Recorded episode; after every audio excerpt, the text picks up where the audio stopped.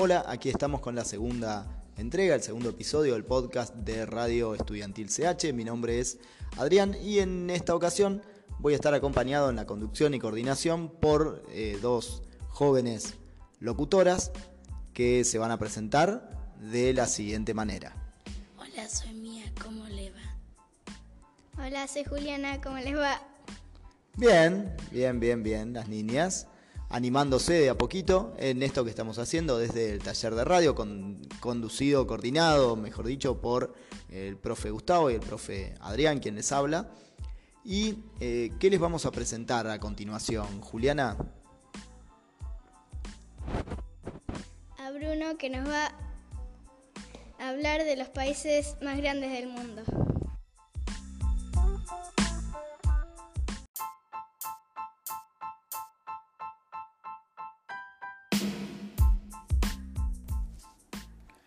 Hola, hola amigos, me llamo Bruno. les vengo a contar los 10 países más grandes de América. De los 35 países que conforman el continente americano, les voy a contar cuáles están en el top 10, por tener su mayor superficie. Los voy a nombrar con su capital desde el puesto número 10 hasta el puesto número 1, cuando sabremos cuál es el país más grande de nuestro continente. En el top 10 tenemos a Chile con su capital llamada Santiago. En el top 9 tenemos a Venezuela con su capital llamada Caracas. En el top 8 tenemos a Bolivia con su capital llamada Sucre. En el top 7 tenemos a Bogotá no, me A Colombia con su capital Bogotá. En el top número 6 tenemos a Perú con su capital llamada Lima. En el top número 5 tenemos a México con su capital llamada Ciudad de México. En el top número 4 tenemos a Argentina con su capital llamada Buenos Aires. En el top número 3 tenemos a Brasil con su capital llamada Brasilia. Brasilia. En el top número 2 tenemos a Estados Unidos con su capital llamada Washington DC. En el top número 1 tenemos a Canadá con su capital llamada Ottawa.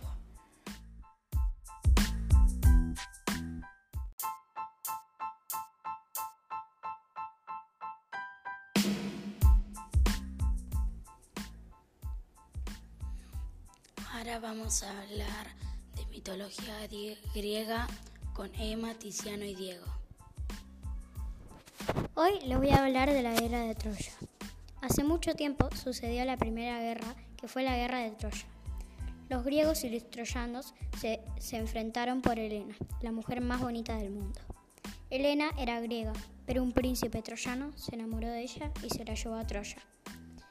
Unos dicen que el príncipe troyano la raptó, mientras que otros aseguran que fue Helena la que quiso irse a Troya. Eso nadie lo sabrá. Lo que sí sabemos es que entonces comenzó la famosa guerra de Troya. Los griegos juntaron todos sus barcos, que eran más de mil, y navegaron hasta Troya pensando que podrían entrar en la ciudad en unos pocos días y llevarse de vuelta a Helena.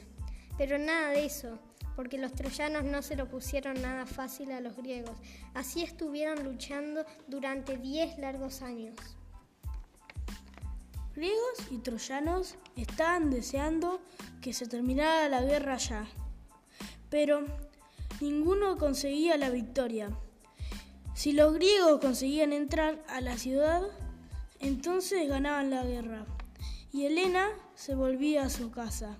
Pero si no conseguían, Helena se, quedaba en Troya. ¿Qué pasó al final? Ulises y el resto de los griegos construyeron un enorme caballo de madera, sin que los troyanos se dieran cuenta. El caballo, el caballo llevaba truco porque Hicieron un agujero en la barriga del caballo y allí se metieron muchos guerreros. Luego dejaron al caballo lleno de griegos en la entrada de Troya. Los troyanos pensaron que los griegos se habían rendido y habían vuelto a su casa, pero no era así.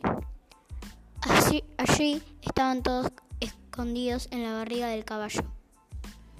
Pensando que el caballo era un regalo de los griegos para los dioses, los troyanos metieron aquella enorme construcción de madera en la ciudad. Y cuando todos en Troya celebraban la supuesta victoria, los griegos aprovecharon su despiste para salir del caballo de madera y recuperar a Helena.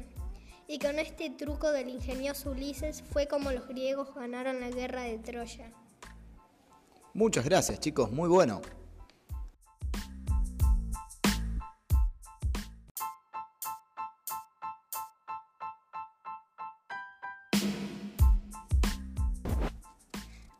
Ahora Tomás nos va a contar la historia de Ferrari. Les contaré sobre la historia del logo, una de sus señas de identidad. El inconfundible caballo encabritado es todo un símbolo en el mundo de los coches. Hasta podría decirse que es uno de los emblemas más fácilmente reconocibles en cualquier lugar del mundo. El emblema posee tres tiras horizontales en el margen superior que representan la bandera italiana. Ahora voy a hablarles sobre la historia de la marca entre 1929 y 1939. Por aquel entonces, el piloto de carreras Enzo Ferrari, cansado de la dependencia de los pilotos de las escuderías, decide fundar la suya. Escudería Ferrari la llamó. Los coches le eran suministrados por Alfa Romeo y originalmente también competía en categorías de motocicletas. En 1931 decide retirarse del mundo de la competición y desde entonces se dedica a su familia a la gestión de escudería Ferrari. Dos años después, ya en 1933, Escudería Ferrari absorbe la división de competición de Alfa Romeo. 1937 fue la fecha en, en la que el Alfa Romeo 158 vio luz, vehículo que se convertiría en una referencia en el mundo de la competición. A finales de ese mismo año, Escudería Ferrari atravesaba serios problemas, lo que acabó con Enzo Ferrari convirtiéndose en el jefe de Alfa Corps. El 6 de septiembre de 1939 supuso un antes y un después en su vida. Se desligaba por completo de Alfa Romeo y ganarles con sus propios coches se convirtió en su auténtica pasión.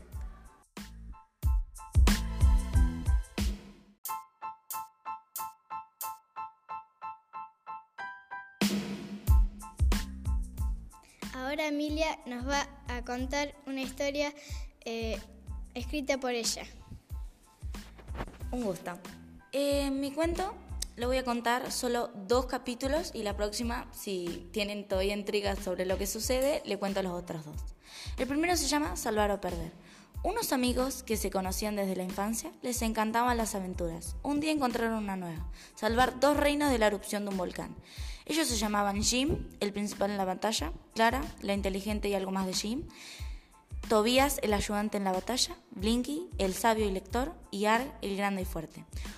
Un buen día emprendieron viaje a Arcadia. Cuando llegaron, el rey llamado Strickler les dio la bienvenida y los invitó a conocer el reino. Pero Jim dijo, no mucho tiempo nos podemos quedar, necesitamos avisar al reino vecino y a usted que el volcán está por erupcionar. El rey les contesta, ya nos dimos cuenta, pero baja la voz, no quiero que nadie se alarme. Pero Strickler, él lo mira enojado, pero tranquilo le responde, mira Jim y tus amigos, yo entiendo, haré lo posible, pero tú encuentra una manera de resolver esto. Se para firmemente y la aclara con un gesto militar, eso intentaremos. Al día siguiente salieron temprano de sus habitaciones y subieron la montaña ardiente, para encontrar una manera de resolver el conflicto de lava. Blinkus se había quedado en la biblioteca de Arcadia buscando información de cómo parar esto. Llegaron a la cima y encontraron una vista que se podía ver los dos reinos y además había vegetación en el borde del cráter.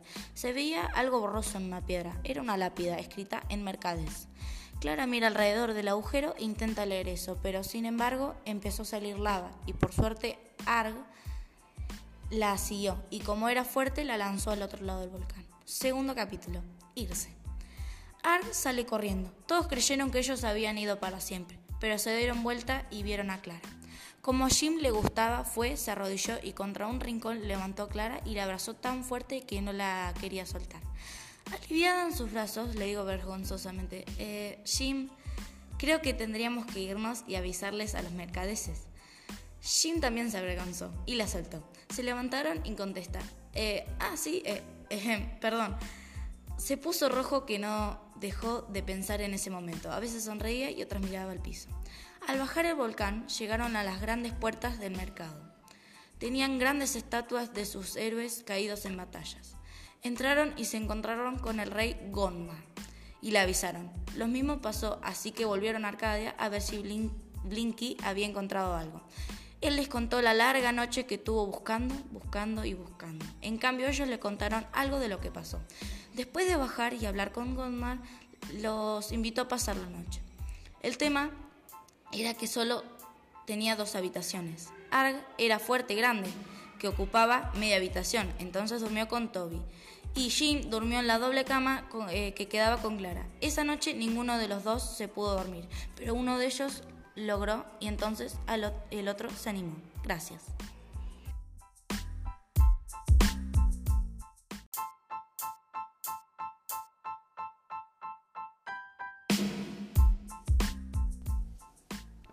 Hola, estamos en la segunda parte del segmento de videojuegos del Colegio Nantes.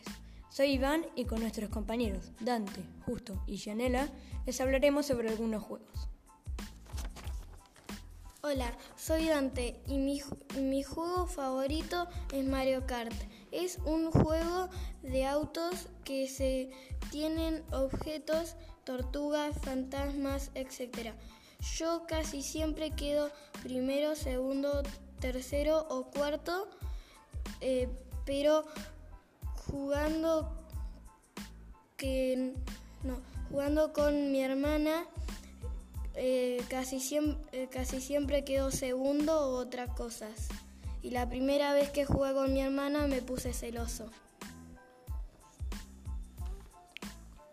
Battlefield 2. Battlefield 2 es un juego shooter que se ambienta en una época actual en locaciones como el Golfo, Persico o las cordilleras Miyan. Battlefield es, está orientado al juego multijugador que lleva un implícito arsenal y conjunto de vehículos. El modo, el modo multijugador es un duelo por equipos que obtendremos puntos por nuestra eficacia en equipo por reparar equipos y reanimar amigos, capturar banderas y eliminar enemigos. Rocket League. Rocket League es un videojuego que mezcla el fútbol con los autos. Fue desarrollado por PC y lanzado el 7 de julio de 2015. Tiene modos de juego cooperativo y de un jugador en línea. Está disponible para, para PC, PlayStation 4, Xbox One y Nintendo Switch. Antes de ser lanzado, tuvo una secuela llamada Supersonic Acrobatic Rocket Powered Battle Cars, juego lanzado para PlayStation 3 en 2008. Durante su, durante su desarrollo, Rocket League se iba a llamar Battle Cars 2.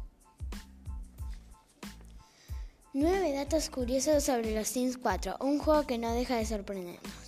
Muchos de nosotros hemos experimentado el famoso juego de los Sims, ya sea desde su primera versión hasta la más reciente actualización.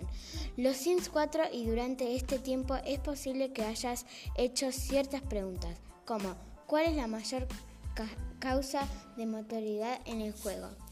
Esas son solo algunas de las curiosidades que podrías encontrar en esta lista. Sigue leyendo y te vas a sorprender. 1. Existe un total de 32 millones de Sims creados. A todo eso se debe sumar los que se siguen creando alrededor del mundo. 3. La, aspiración más popular del amor. Aunque muchos creían que la fortuna podría ser la aspiración más buscada en el amor, quien se lleva la victoria.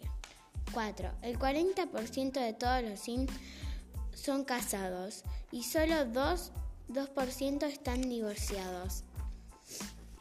7. El patrimonio neto de los Sims es de 399 o 730 simoleonos. Si los simoleones fueran dólares, estaríamos hablando en un 15% más en fondos que el patrimonio en Estados Unidos. En Estados Unidos. 8. La muerte más común en la vejez, con un 32%. Las que, las que le siguen son 18% por hambre y 14% por fuego.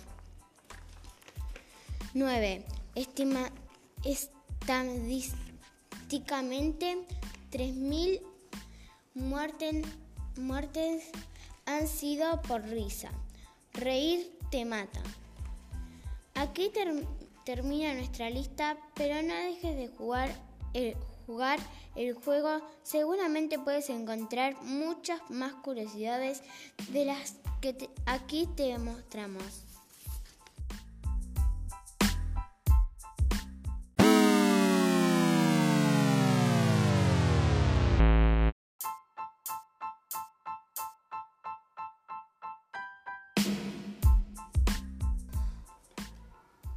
Ahora pasamos con Facundo de fútbol. La Copa Mundial de la FIFA Uruguay 1930 fue la primera edición del Campeonato Mundial de Fútbol organizado por la FIFA. Se desarrolló en Uruguay entre el 13 y el 30 de julio de 1930. La FIFA decidió entregar la organización del torneo a Uruguay en conmemoración del centenario de la jura de la Constitución que la nación celebra durante julio de ese mismo año, entre otros motivos. En el torneo participaron 13 selecciones nacionales, dos invitadas más el organizador, divididas en cuatro grupos, tres grupos de tres equipos y un grupo de cuatro equipos. Los primeros dos encuentros de la historia de la Copa Mundial tuvieron lugar simultáneamente el 13 de julio, fecha en la que Estados Unidos se impuso a Bélgica por 3 a 0. Mientras tanto, Francia superó a, México por 4 a 1.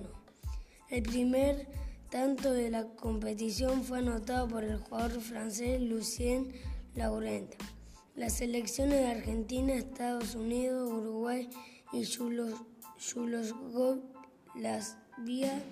accedieron a las semifinales tras imponerse en sus respectivos grupos. En la final el anfitrión Uruguay venció a Argentina por 4 a 2 ante más de 68.000 espectadores ganando su primer título mundial organizado por la FIFA. La selección argentina ha tomado parte en 16 mundiales uno más contando la participación en Rusia 2018, perdiéndose por lo tanto cuatro competiciones. No se presentó en Francia en 1938 disconformemente con la designación de ese país, argumentando que las sedes debían otorgarse alternativamente a cada continente. En 1934 Italia había sido el organizador. Tampoco fue parte de Brasil 1950, certamen para el que canceló su participación debido a diferencias con la Confederación Brasileña de Fútbol, que surgieron en 1949 cuando, cuando Brasil organizó un campeonato sudamericano al que la AFA decidió no presentar, no presentar equipo. En Suiza en 1954 la albicelesta se, se, negó a participar por razones similares. No jugó el sudamericano en 1953, el único mundial al que la selección argentina no se clasificó deportivamente fue el de México en 1970. El recordado 2 a 2 ante Perú en la bombonera dejó al conjunto de Adolfo Pedernera sin Copa del Mundo.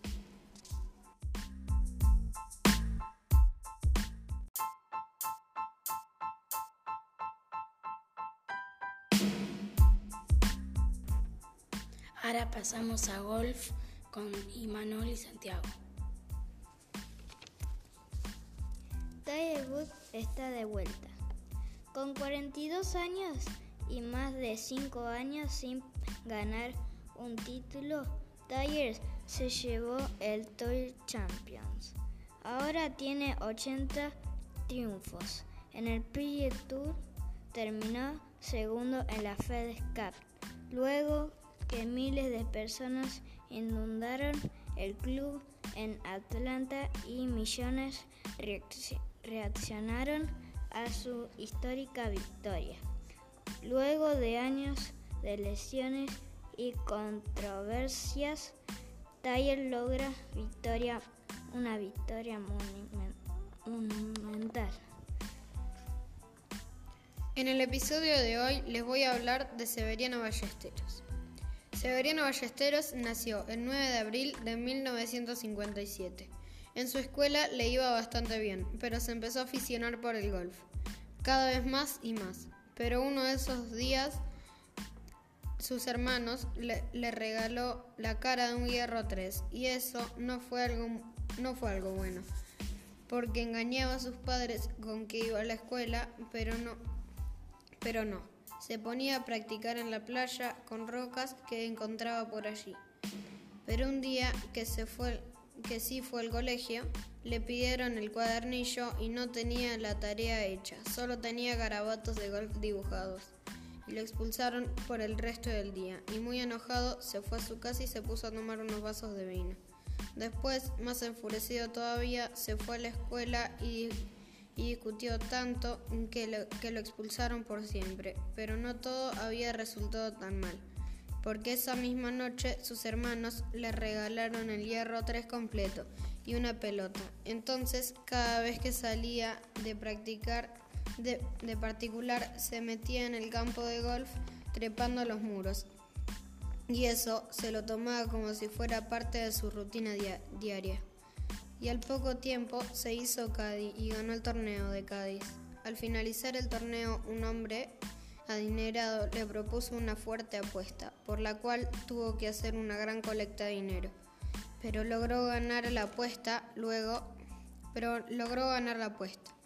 Luego de unos años se convirtió en un profesional de golf y llegó a ser el número uno del mundo y, llegó a ser el número uno del mundo un montón de tiempo y muchas veces. Pero a mitad de un torneo recibió la mala noticia que su padre había muerto. Pero poco tiempo después le agarró una enfermedad muy grave por la cual falleció y fue un duro momento para, para muchísimas personas.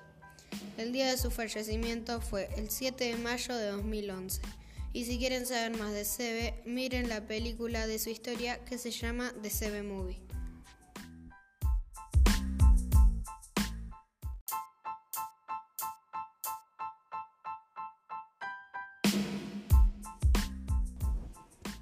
Hola, ¿cómo le va? Ahora le voy a pasar con Andrés que le va a hablar de básquet.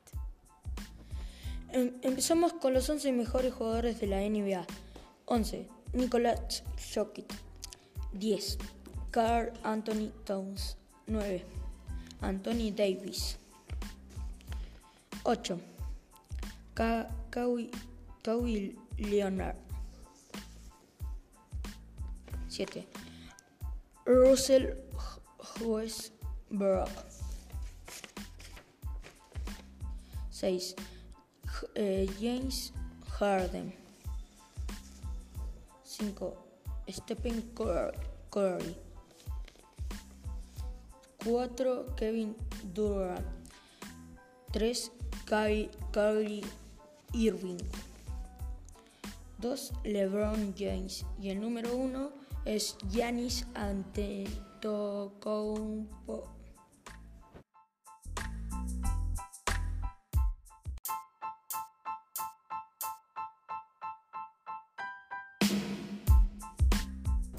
En este segmento, Nacho nos va a hablar de rugby. Hola, soy Nacho. Eh, hoy vamos a hablar de rugby. Los tres mejores jugadores. Jonah Lomu, 1. Daniel Carter, 2. Agustín Pichot, tercero.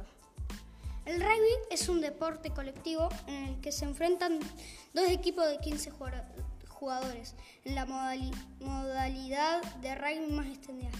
El objetivo es poner el balón oval en la zona de puntuación contraria más veces que el otro equipo. El equipamiento básico de un jugador está formado por una camiseta, un short, unas medias, unas botas y las protecciones. Fue creado por William Webb Ellis, que nació el 24 de noviembre de 1806 en Salford, Inglaterra, y murió en Menton, Francia, 24 de enero. Lo que hizo fue, fue que en un partido iba perdiendo, hizo trampa, agarró la pelota con las manos y se fue hasta el arco enemigo. Las reglas del rugby son duración del, juego, un partido se disputa en dos partes de 40 minutos. Al final de la primera mitad, los jugadores van al vestuario para la pausa de 10 minutos. En caso de empate tras finalizar el tiempo reglamentario, se realizará una prórroga de dos partes de 10 minutos. Antes de la Copa del Mundo de 2003, la prórroga era de dos partes de 15 minutos. Ahora es de 10. Los movimientos básicos. A diferencia del fútbol, en el uso de la mano está prohibido. El rugby se juega sobre todo con las manos. El pase se realiza lanzando el balón a un compañero situado por detrás o a la misma altura. El pase hacia adelante no está permitido. Para marcar un, ensayo basta con poner el balón detrás de la línea de gol. Se considera ensayo cuando un atacante toca el balón en el suelo de la zona de gol contraria. Jugar con el pie también es posible. Permite que el pateador saque la pelota de su campo o consiga más puntos. Que el centro pueda jugar en corto por encima de la defensa. Las fases, las fases claves del juego. El touch. El touch es una fase de juego básica en rugby. Si un jugador sobrepasa o toca la línea de banda, es touch, pues la línea no forma parte del área de juego. Para disputar un touch hacen falta al menos dos jugadores de cada equipo. El talonador es el jugador encargado de lanzar el, balón al campo desde el punto por, donde haya salido. El, el, segunda línea debe hacerse con el balón. El touch es válido desde el momento que se atrapa el balón. La mele es señalada por el árbitro cuando un equipo efectúa un pase de delante, los, los jugadores se colocan en orden, formando una delantera de 8 jugadores en un círculo alrededor del balón. Cuando el medio mele introduce el balón, los talonadores de cada equipo prueban de llevar el balón hacia ellos, hasta el último de los jugadores que integra la mele. La mele se termina cuando el balón sale debajo de los pies del último el juego sin balón o juego de apoyo, que lleva el balón, que lleva el balón. El placaje es una manera de parar la progresión del jugador. En el rugby se trata de un elemento básico de defensiva, un jugador de defensa. Un jugador ha sido placado si tiene como mínimo una rodilla en el suelo. Se trata de una acción donde el defensa va a inmovilizar por la cintura o las piernas al jugador que lleva el, el defensa va a inmovilizar por la cintura o las piernas al jugador que lleva el balón. Este deberá dejar o pasar el balón cuando esté en el suelo. La puntuación, un ensayo, 5 puntos. Una transformación, 2 puntos. Un puntapié de castigo, 3 puntos. Un drop, 3 puntos.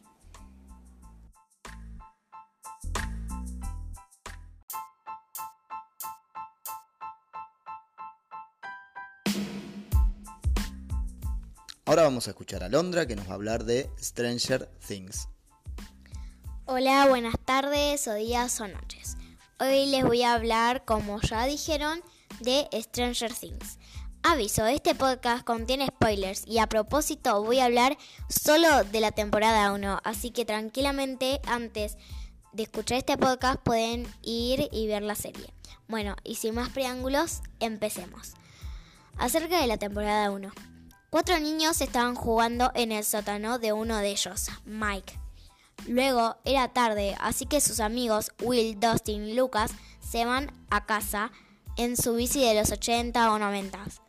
Bueno, se les ocurre hacer una carrera y uno de ellos, Will, se cae con bici y todo. De una forma como de un hombre. Sale corriendo y llega a su casa. Luego de tratar de escapar de esa cosa, empieza la intro y te querés matar. Como sea, la trama se pone de 10. Los que más investigan son sus amigos, ya que nadie quiere hacerlo. Luego, en un bosque buscando a Will, encuentran a una niña extraña llamada Once. Ella sabe cómo encontrar al niño perdido. La madre del chico se pone loca, pero al final tenía razón. Siguen investigando y desaparece una chica, Bárbara, que por cierto es amiga de la hermana de Mike, Nancy. Luego encuentran el cadáver de Will, aunque después de seguir investigando logran rescatarlo de las garras de un demogorgón con ayuda de Hopper, el jefe de oficial local de policía, y Once, que tenía zarpados superpoderes. Fin de la temporada 1. Espero que les haya gustado.